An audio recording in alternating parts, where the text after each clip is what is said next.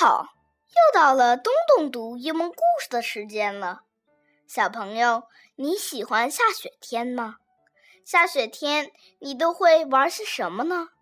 堆雪人、打雪仗，还是和爸爸妈妈一起去滑雪？今天就让我们听听小毛人儿在下雪天都和小伙伴们玩些什么吧。Just a snowman. It snowed and snowed all night long, so today we had a snow day. Hooray! I wanted to build a snowman. I put on my snow boots and my hat and my mittens and my scarf. Then I helped little sister put on her snow stuff.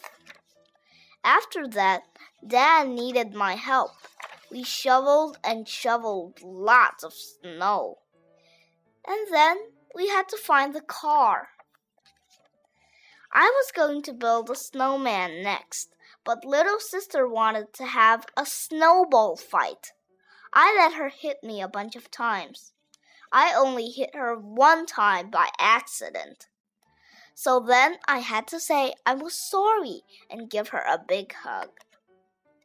I was going to build a snowman after that, but Tiger and Bun Bun wanted to go ice skating.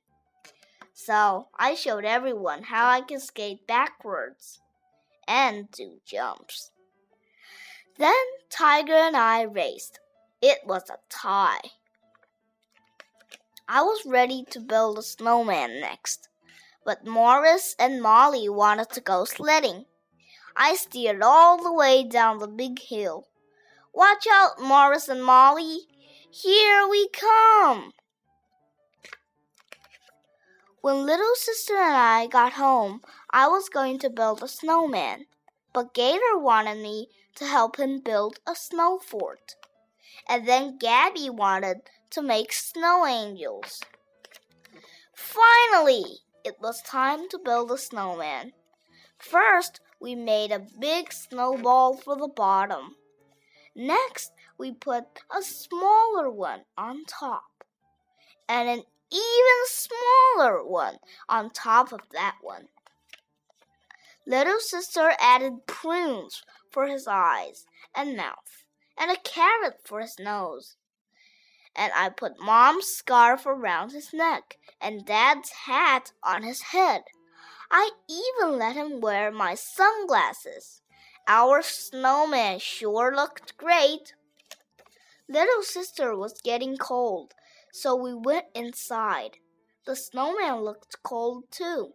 So I decided to make some of my special hot chocolate to warm us all up. First, Mom heated some milk while I got out the secret ingredients. I put everything into the pot and stirred it all up with a big spoon. Then I put marshmallows on top and I poured the hot chocolate into three big mugs one for me, one for little sister, and one for the snowman. Was the best snow day ever. I sure hope it snows again tomorrow.